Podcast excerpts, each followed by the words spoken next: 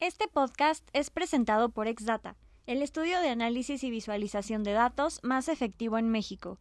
Es el manual que necesitas para potenciar tus negocios y proyectos a través de los datos. No toda la información afecta a tu negocio, sino únicamente algunas, algunas variables en mayor o en menor, o en menor medida.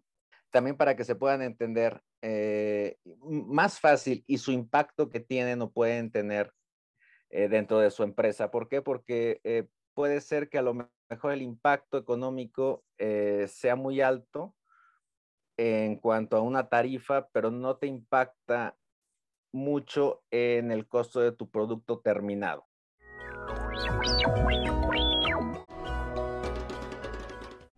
Hola, mi nombre es Lili Cuesta y te doy la bienvenida a DataShot, tu dosis semanal de información sobre todo lo relacionado a los datos. ¿Cómo los utilizan las empresas? ¿Qué pasa con aquellos que no lo hacen? ¿Cómo su uso puede impulsar tu estrategia de negocios? Y más. Hoy estaré platicando con Rogelio Calderón. Rogelio es un optimista con un profundo interés en temas como el emprendimiento social, el sector agrario, la geopolítica y desarrollo de pymes. Sueña y trabaja todos los días por impulsar el desarrollo de pequeñas y medianas empresas mexicanas y sus proyectos. Es abogado por la Universidad Anáhuac, con diversos estudios en el ITAM y TEC de Monterrey, y MBA por la University of Texas at Austin. Actualmente es socio de la consultora Huasteca Ventures y ha colaborado con empresas como Banco Santander, Marubeni Corporation y ha formado parte de proyectos como suministro de electricidad y gas natural a usuarios industriales, estructuración e implementación de proyectos de inversión energéticos, renovables e industriales y claro, es apasionado del golf y el buceo. Hola Rogelio, ¿cómo estás? Bienvenido a DataShot. Me da mucho gusto tenerte por acá. Hola, muy buenas tardes. Muchas gracias por la invitación. Bueno, pues me gustaría iniciar este episodio haciendo énfasis en tu carrera profesional dentro del sector energético, que sabemos que en México tiene un papel muy importante a nivel económico y tecnológico. Entonces, cuéntame más acerca del rol que juegas en esta industria actualmente. Sí, claro que sí, muchísimas gracias.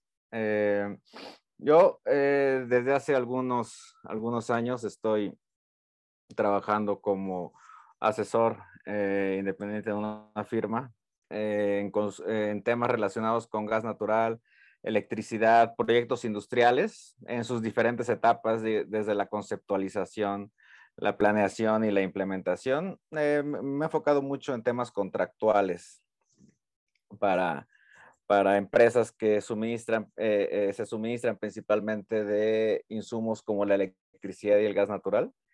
Y pues ha sido un sector muy, un sector muy cambiante. Recuerdo desde el momento de aquella reforma del 2013, vinieron algunos cambios y bueno, ahorita estamos viendo algunos otros cambios también en el, en el sector, pero se ha vuelto un, un, sector muy dinámico y una industria eh, eh, pujante, digo, en los últimos, te puedo decir, 10, 12 años. Ok, ¿y cuáles son los principales retos a los que te has enfrentado en este tiempo? Eh, fíjate que uno de los, los, retos más importantes, digo que lo vemos ahorita en la, en la época de la información y de la desinformación, ha sido, eh, a la redundancia, la información con la cual contamos, la cual recibimos. ¿Por qué? Porque hay mucha eh, que está incompleta o que se basa únicamente en algunas variables o como dirían eh, eh, por ahí, únicamente te cuenta un lado de la historia o son datos muy generales que no están procesados. Entonces, ese es un problema que yo lo he visto no nada más en el sector energético, sino en el sector industrial y en el sector, digo, farmacéutico, en cualquier otro sector la, digo, cada empresa tiene a sus equipos para procesar los datos, ¿verdad? Pero no todas las empresas eh, eh, lo tienen tampoco porque pues están más enfocados en su negocio principal. Pero este es un problema muy grande. ¿eh? Wow, no. Y es que aparte hay demasiados indicadores, ¿no? O sea, es difícil realmente concentrar todo en un mismo lugar y, y llevar como el seguimiento de todo al mismo tiempo. No, exactamente. Y eh, aparte de que sí hay efectivamente muchos indicadores, hay muchos indicadores que no son aplicables a tu, a tu empresa o a tu giro. Entonces, eh, a veces pues nos equivocamos, decimos, esta variable tal vez sí, sí me impacta, pero bueno, esta variable no. Y muchas veces, pues lo más fácil o lo más sencillo es, pues agarrar todas las variables, ¿verdad? Y toda la información y aplicarla a un caso concreto, lo cual eh, crea problemas en el mediano y largo plazo también. Sí, me imagino. Ok, pero a ver, sé que tienes una startup, entonces cuéntame un poco más por qué decidiste iniciar con ella y de qué se trata. Eh, fíjate que desde hace algunos años, platicando con algunos amigos que ahora son socios míos, em, era cuando estaba creciendo mucho el sector, el sector energético hace unos cinco años. Y pues eh, todos habíamos tenido la, idea siempre de eh, pues tener algo, algo propio, ¿verdad? Una, una, una empresa, esa inquietud de tener un propio negocio. Y pues también encontramos, eh, platicando con la experiencia que teníamos, a todos los conocí en, digo, hace alrededor de 10 años en eventos y en negocios del sector energético y pues eh, encontramos un área de oportunidad que nos enfocamos principalmente en proyectos y negocios de tamaño pequeño a mediano. Esto es no necesariamente los grandes consumidores de electricidad y de gas natural, sino en los eh, consumidores más pequeños y como repito, lo vimos como un área de oportunidad y pues decidimos, decidimos intentarlo y pues eh, ahí vamos, a pesar de que pues como tú sabes con todos los temas del coronavirus y algunos cambios políticos pues ha sido un poco complicado en los últimos años, pero ahorita gracias a Dios pues ya está mejorando la situación y todo parte pues de esa idea de, iniciar algo propio y pues aplicar la, la experiencia que, que ya teníamos, seguir ganando un poquito más de experiencia. Sí, claro. Ok, porque a partir de esto, bueno, ya todo tiene sentido porque sé que junto con Xdata se creó un dashboard llamado Energy Map, donde justo se enfocan en este sector, ¿no? Que es la parte eh, energética. Y, pues bueno, me gustaría saber cuál fue la experiencia que, que tuviste con Xdata en la construcción de este dashboard. Sí, efectivamente, eso eh, y surge de esa necesidad que lo platicamos entre el equipo de Huasteca Ventures y, y Exdata de eh, poder brindar a los, a los clientes o a los usuarios pues eh, información completa, confiable.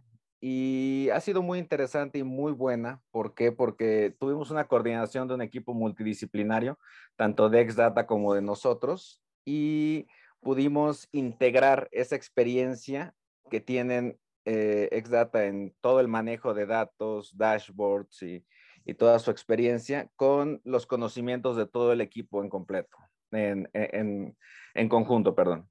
Entonces, eh, pues nos enfocamos tanto en datos como en variables, como en eh, experiencia, pues que a lo largo de tantos años, ¿verdad? Hemos adquirido eh, ambos equipos. Entonces fue, fue muy buena, fue eh, retador, digo, estamos en el proceso todavía de, lanzamiento y todo esto, pero eh, va avanzando muy, muy bien y nos estamos entendiendo muy bien.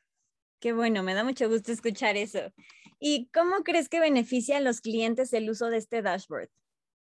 Eh, fíjate que, eso es algo bien importante, eh, porque las empresas, quiero empezar porque las empresas pues se dedican a su actividad habitual, ¿verdad? Ellos se dedican pues no sé, a, producir acero o a producir eh, bienes agroalimentarios, etcétera, etcétera. Entonces, esto les va a permitir obtener información tanto del mercado como de las variables que ellos consideren importantes en la toma de decisiones. Es lo que comentaba un poquito este, hace un ratito, que es no toda la información afecta a tu negocio, sino únicamente algunas, algunas variables en mayor o en menor, o en menor medida. Y también para poder valorar esas variables que intervienen en las fluctuaciones de los parámetros, llámese en el costo de la electricidad, por ejemplo, o en el costo del, del gas natural también para que se puedan entender eh, más fácil y su impacto que tienen o pueden tener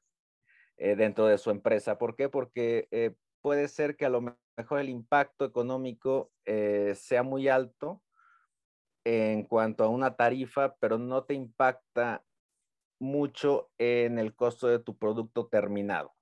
Entonces, ahí para poder evaluar qué tanto es, es viable, digo, llevar a cabo un cambio o permanecer igual, eh, etcétera. Para que puedan eh, eh, valorar más que nada esas variables y esas fluctuaciones. Sí. Oye, pero a ver, he escuchado que uno de los principales problemas que existen es justo el determinar en tiempo real los costos de la energía. ¿Por qué es tan complejo? es complejo más que nada por la falta de información que existe eh, disponible. Eh, muchas veces limitada o está eh, únicamente en manos de algunas empresas que se dedican a eso también, en términos muy generales, pero también tiene que ver mucho con que existen muchos puntos de suministro. llámese en el caso de la electricidad, pues el nodo donde te interconectas a la red o en el caso de gas natural, pues el gasoducto en un punto de extracción de gas de un gasoducto de alta presión. Entonces, complica un poco eh, eh, saber eh, a ciencia cierta los costos reales, ahora sí que en tiempo real. Sí. es, es, muy complicado porque es, aparte, como tú sabes, pues México es un país muy grande, digo, tenemos alrededor de dos millones de, de kilómetros cuadrados, pues tenemos una matriz energética. Voy a hablar, por ejemplo, de electricidad, eh, pues muy grande, y la electricidad que nos llega a nuestra industria o nuestra casa, pues viene de muchos, de muchos centros de producción, ¿verdad? Entonces, el tiempo, eh, perdón, el, el costo en tiempo real a veces es un poco complicado poder mezclar todas esas, eh, esos inputs y poder determinarlo. Y pues más que nada la falta de, de, información disponible. Por ahí ha habido algunas, algunas empresas eh, que sí se han dedicado a esto, a, a, dar precios, por ejemplo, por nodo, por región, pero bueno, tú sabes que eso es, pues una región es muy grande y puede que cambie de un, ahora sí que de una ciudad pequeña a otra ciudad pequeña o inclusive en una línea diferente, o sea, es, es complicado. Y también porque no únicamente es el costo del, del, producto del energético entregado, sino toda la cadena de suministro, que es, llámese, de las líneas de transmisión, la producción, las líneas de distribución o los gasoductos eh, de alta presión, que son de transporte, o los gasoductos de, de distribución, que ya son los que hay en, pues, en algunas ciudades.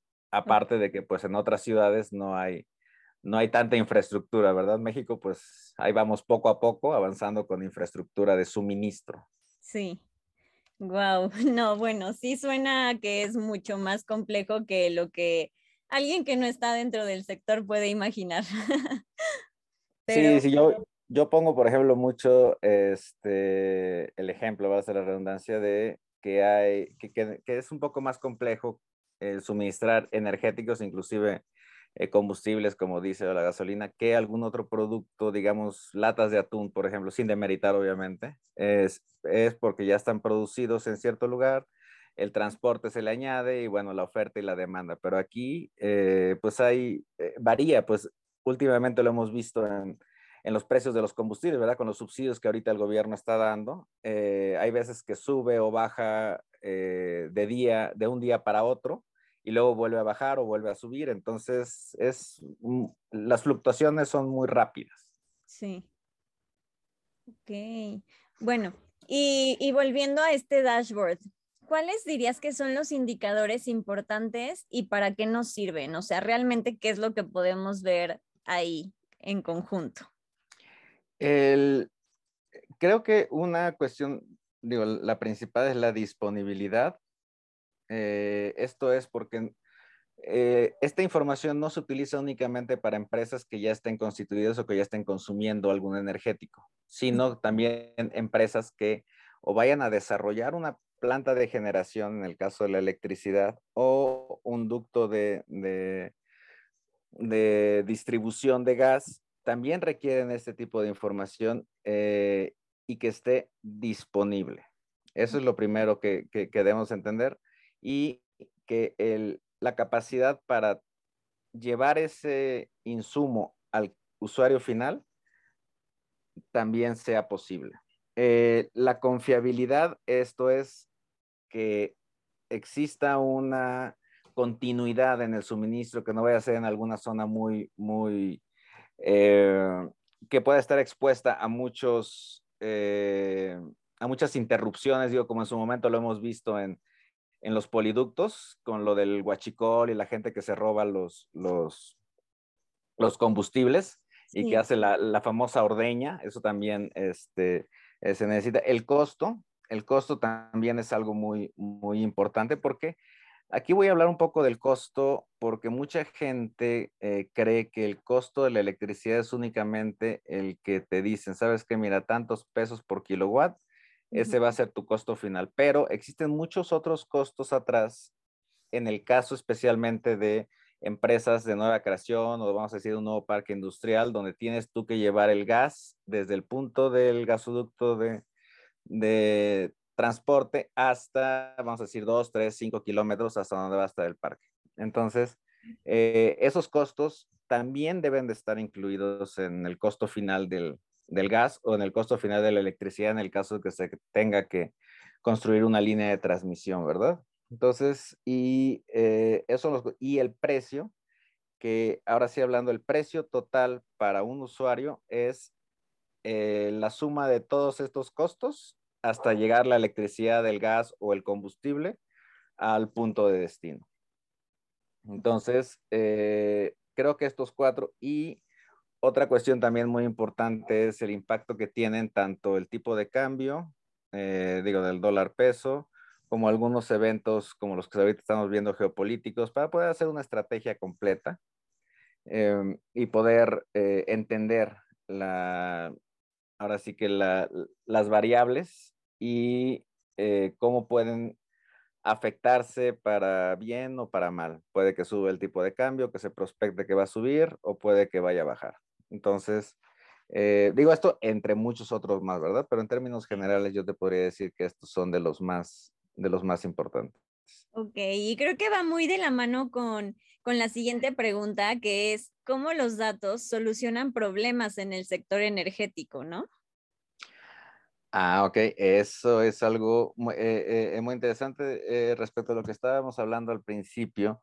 Es que yo creo que por sí solos los datos no te solucionan ningún problema. ¿Por qué? Porque los tenemos disponibles pues todos los días, ¿verdad? Pero a veces no sabemos qué hacer con, él, con ellos. ¿Por qué? Porque pues generalmente son datos crudos, datos de algunas eh, publicaciones o datos de algunos, este, digo, de algunas empresas, pero eh, muchas veces son crudos. Sin embargo, cuando los podemos procesar partiendo de las necesidades del cliente o del consumidor, en este caso, eh, los problemas, por ejemplo, se pueden solucionar eh, no estar tan expuestos a ciertos eh, riesgos y posibles contingencias en un futuro. Esto es como también, ahorita lo hemos visto, no nada más en México, en Europa y en muchos otros lugares, donde la falta de diversificación o la falta de suministro, tanto de gas o de electricidad, pues lleva en un mercado oferta-demanda a que los precios se disparen lo cual tampoco necesariamente significa que es culpa de uno o de otro, sino que las empresas también pueden estar mejor preparadas creando una matriz de riesgos y un eh, plan de, contingencia, o sea, para hacer frente a estas contingencias potenciales. Entonces, eh, en el término energético nos puede ayudar mucho a que no tengamos descalabros por algo que pudimos haber previsto que a lo mejor no sucedió, pero si llega a suceder una sola vez, tres, cuatro días, digamos que nos quedemos, por ejemplo, una, una fábrica, imagínate que se quede tres, cuatro días sin electricidad o que tenga electricidad muy, muy, muy cara durante cuatro días que tiene que entregar un pedido, pues ya te impacta negativamente. Sí, claro. Eh, ¿Por qué? Porque pues a lo mejor nada más tienes una fuente de suministro de electricidad o una fuente de suministro de gas. No tienes un backup, como le llaman por ahí. Sí, wow, ok. Y bueno, ya que tienes una buena interpretación de los datos, que en conclusión eso es lo que se necesita, mm, ¿qué decisiones te ayudan a tomar? El, eh, ok, eh, por ejemplo, eh, vamos a hablar de eh, cuando vamos a hacer algún proyecto. El proyecto en la parte de planeación, pues siempre la mayor cantidad de datos te permite tomar decisiones como, pues, qué tecnologías se pueden utilizar en una planta de generación de electricidad, cuál va a ser su configuración. Hay, hay veces que ok, los datos me dicen que pues tengo un río cerca y hay posibilidad de hacer una, una planta mini hidroeléctrica, por ejemplo, bueno, pues a lo mejor es más conveniente que hacer una planta solar. O yo tengo eh, este, un sistema de configuración aislado únicamente para mí y o puedo eh, vender inclusive electricidad, electricidad a la red. Entonces, eh, nos permite a eh, poder excluir una de otra decisión. En temas contractuales en los cuales este, sí me he topado muy comúnmente, es que eh, poder entender los costos de lo que comentaba hace un par de minutos sobre la infraestructura adicional requerida eh, y el precio del gas o de la electricidad, que no es únicamente el gas o que no es únicamente el gasoducto. Y de decidir, ok, los datos me dicen que construir una línea de interconexión me cuesta tanto y quien me lo está ofertando junto con el esquema de suministro me va a cobrar tanto. Entonces, eh, ¿en qué esquema yo quiero contratar la electricidad? Tiene que ser que me lo haga toda una empresa o puedo contratar a dos empresas. Esto es, eh, em, por un lado, igualmente cuando vemos eh, muchos riesgos regresando a lo de los poliductos que la ordeña del huachicol, sí. Eh, te ayuda mucho a poder planear eh, temas contractuales como la fuerza mayor o el caso fortuito en caso de, falta de suministro. ¿Por qué? Porque eso siempre es importante o, en caso de que las tarifas suban, suban demasiado cuando se decide por una tarifa fija o por una tarifa variable, con lo cual esto también es importante porque muchas veces se escucha o se lee en las noticias que pues siempre es mejor un precio fijo que un precio variable o al revés, lo cual pues no es cierto. Al final del día pues todo influye en variables que, que, pueden impactarlo, ¿verdad? Digo, si el precio es fijo a tanto, pero el precio de tu segunda mejor opción sube, bueno, pues sí te está, sí te está beneficiando, pero si el precio de tu segunda mejor opción baja, bueno, pues ahí, ahí pues estarías tú perdiendo dinero porque no te puedes cambiar a otro suministrador. Entonces, eh, mucho en temas contractuales y en temas em, eh, de edición, por ejemplo, de las tecnologías, como comentaba. No es que yo, no es que por ser abogado me, me enfoque mucho en contratos, pero al final del día debemos recordar que los contratos pues son los que van a regir principalmente pues todas las actividades eh, de suministro, de instalación o de pues procesos, compra y venta de, de productos terminados y de insumos. Sí, ok. Wow, qué interesante, Rogelio. Bueno, y en conclusión, ¿por qué tener datos? Y le, le voy a agregar, e interpretarlos correctamente es importante en el sector energético. Ah, ok. Eh, pues yo creo que es muy importante porque te, permite encontrar eh, ineficiencias o problemas eh, que surgen en las operaciones del día a día de tu empresa. muchas veces se cree también datos frescos y datos procesados frescos, llámese en tiempo real o de los últimos meses, no únicamente los datos históricos, porque eso también es, eh, es algo que sucede mucho, que eh, se enfocan en los datos históricos, se hace alguna regresión, por ejemplo, para hacer un cálculo de las perspectivas a futuro, pero no se toman en cuenta eh, todo, ahora sí que vale hacer la redundancia, todos los datos que me interesan a mí o que me impactan a mí en las operaciones de mi empresa. ¿Por qué? Porque pues no mides este, otras variables que deberías medir, porque los datos históricos, vamos a hablar de 5 o 10 años, pues sí, así están, pero no sabemos, son los datos duros, por decirlo así. Sabemos que es 10, 20 y 30, pero no sabemos por qué. Esa es una cosa muy importante, no sabemos, o sea, los datos blandos no los entendemos, no sabemos por qué subió mi costo de electricidad. Un ejemplo que lo veo mucho es cuando mencionas que mi, consumo de electricidad subió mucho en determinado mes y pues tiene una relación directa con la cantidad de eh, productos terminados que fabricaron. Entonces, pues no es que haya un problema ni que haya una ineficiencia, sino que tú estás produciendo más, entonces tienes que consumir más electricidad eh, en este caso. Y a veces se, se, asustan y dicen, híjole, es que ya tenemos por ahí un, un problema o un cortocircuito, tenemos, o ya me están midiendo mal el gas, cuando, cuando no es así, ¿verdad? Digo, igualmente. Eh, y fíjate que los datos históricos, ahorita hablando del sector energético, que al final del día pues tiene que ver con, con maquinaria, es eh, que los datos históricos son los que se toman cuando se determina en una, eh, máquina, es decir, va a consumir 20, este, no sé, 20 kilowatts por hora durante pues 8 horas que trabaje pero ese es un promedio únicamente y tiene que ver, impacta mucho pues la cantidad de, piezas que vayas a producir. Si aumenta la producción, pues tienes que consumir más que eso. O si el operador tiene algún, algún, hay algún problema por ahí con el operador o que el operador sea muy eficiente o que no sea muy eficiente, pues puede también impactar en, este, en estos consumos. Entonces, eh, los datos procesados, como tú bien dices, eh, te permiten tener una, idea de lo que está realmente pasando. Como diría un maestro que tuve en la maestría, eh, una, tomar una foto en un momento determinado de lo que está sucediendo. Ok, muy bien. Y entonces, ¿qué opinas acerca de, estas soluciones o más bien como estos dashboards personalizados? ¿Realmente crees que son, pues si no indispensables, eh, de, de gran relevancia para todas las empresas?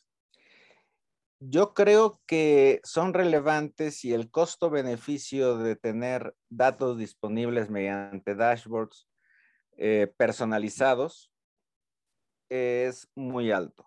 Va a ser más el, el costo que podrías tener en caso de alguna ineficiencia o de algún problema, de algún riesgo que asumas a futuro, regresando, que te quedes sin electricidad o que la electricidad sea muy mala o que el gas sea mucho, muy caro. Eh, creo que vale la pena.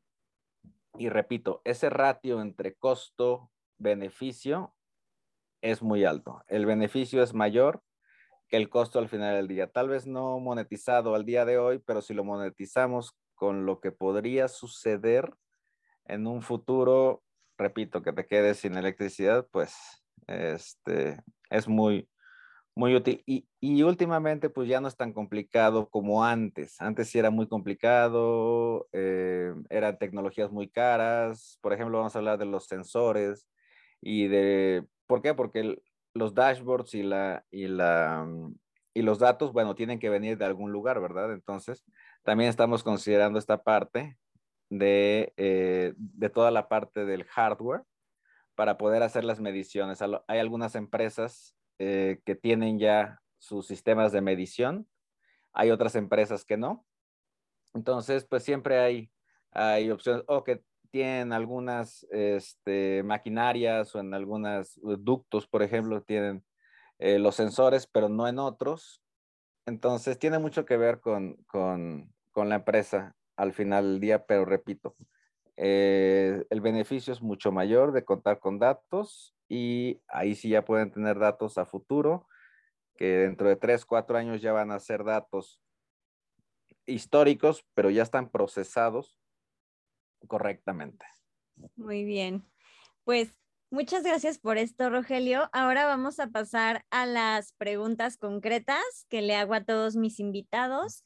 Eh, las preguntas son específicas, pero la respuesta no tiene que serlo. Entonces, bueno, la primera es, sabemos que se aprende más de los errores que de los aciertos, así que, ¿cuál consideras que es el error del que más has aprendido?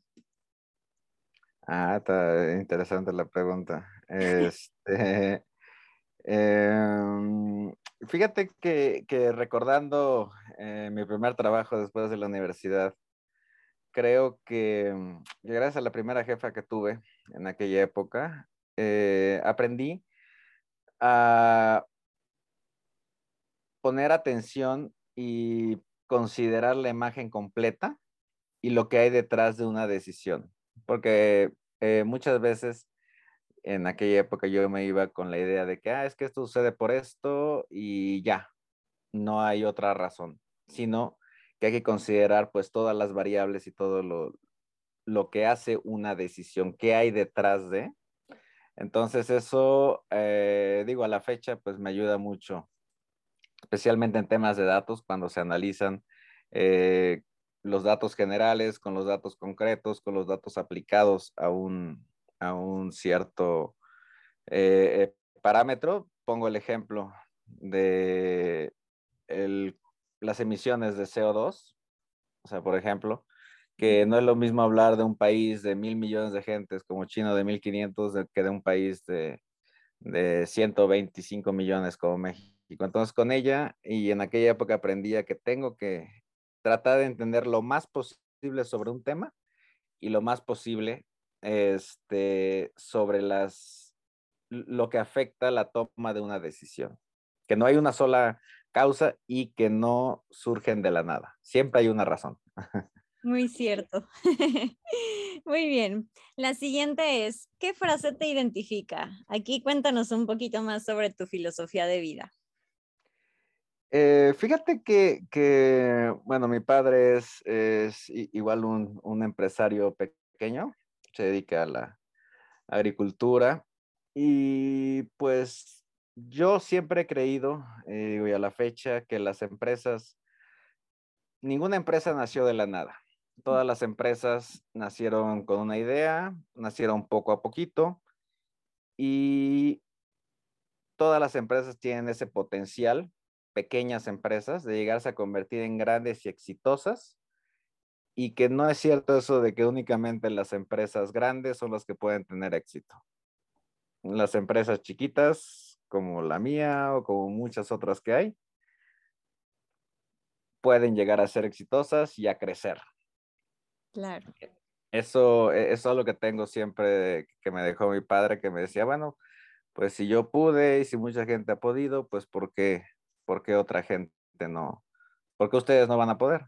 no es cierto eso de que, ah, es que tal empresa nació siendo grande. Yo recuerdo mucho una empresa japonesa en la que trabajé, que ahorita es muy exitosa y tiene muchos empleados y todo, pero algo que aprendí también de los japoneses es que esa empresa empezó hace 150 años con una persona que iba vendiendo de casa en casa en Japón.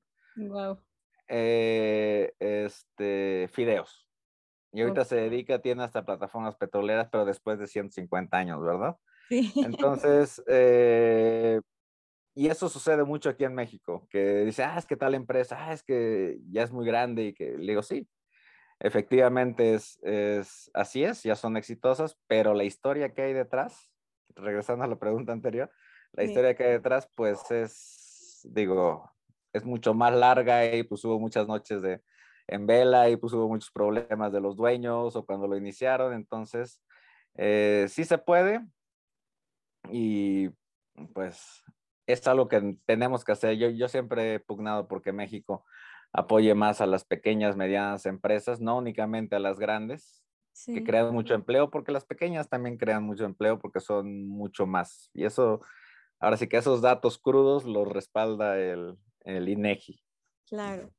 Sí, aparte yo coincido que cada quien se pone sus propias limitantes, ¿no? Y si tú crees que tienes el potencial y trabajas para lograrlo, pues ya, ya tienes un paso adelante.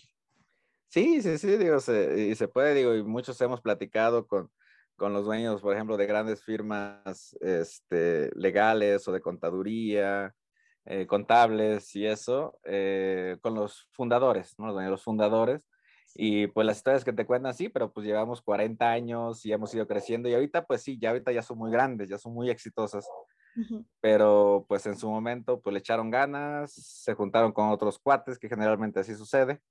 Sí. Y pues a echarle para adelante, digo, no todas pueden ser exitosas, habrá algunas que no, pero eh, como tú dices, no puede ser limitante y pues si no es ahorita, pues cambiarle a otro, a otro giro y pues en algún momento en algún momento nos irá bien. Claro, ok. Bueno, y pues por último, la data está en todos lados, así que cuéntame cuál es un dato o varios que consultes todos los días. Eh, el tipo de cambio del peso con el euro y con el dólar, los precios del gas, del petróleo y de los metales, especialmente algunos metales críticos, eh, las tierras raras, por ejemplo, que ahorita están muy en boga por todo el tema de, las renovables. Ok. Eh, el clima, porque también tenemos algunos clientes en el sector agroindustrial. Y algo, pues, digo que no es de ahorita con todos los conflictos que hay, sino desde hace muchos años, que de hecho es algo que me ha apasionado desde que tengo 15 años, es todos los eventos eh, geopolíticos y políticos a nivel internacional y pues qué es lo que está, qué es lo que está sucediendo en otros lugares. Sí. Eso es algo, esas te podría decir, digo, a lo mejor habrá por ahí alguna otra que no me viene ahorita a la cabeza, pero esos son los que todos los días en la mañana eh, trato, de, trato de revisar cuando es posible. Muy bien, Rogelio. Pues hay algo más que quieras agregar. Eh, por ahorita no, digo, te agradezco muchísimo este, esta oportunidad de platicar contigo. Eh, con Exdata, pues eh, hemos trabajado muy bien, te repito. Creo que, hay muy buenas posibilidades de, compaginar y de poder ahorita lanzar este dashboard y pues más adelante poder hacer algo, algo más. El tema es muy grande, hay muchos consumidores de, de energía en el país y pues lo que se les ofrezca, por acá estamos a sus órdenes. Claro que sí, Rogelio. Muchísimas gracias a ti por darnos este ratito para platicar y para aprender más de este sector en específico y que siga creciendo Huasteca Ventures. No, muchísimas gracias. Si te gustó el episodio, compártelo con alguien. También sigue Datashot en Spotify y califícanos con 5 estrellas para que más personas nos encuentren y podamos tener nuevos invitados. Eso es todo por hoy. Yo soy Lili Cuesta y sigamos transformando datos en activos.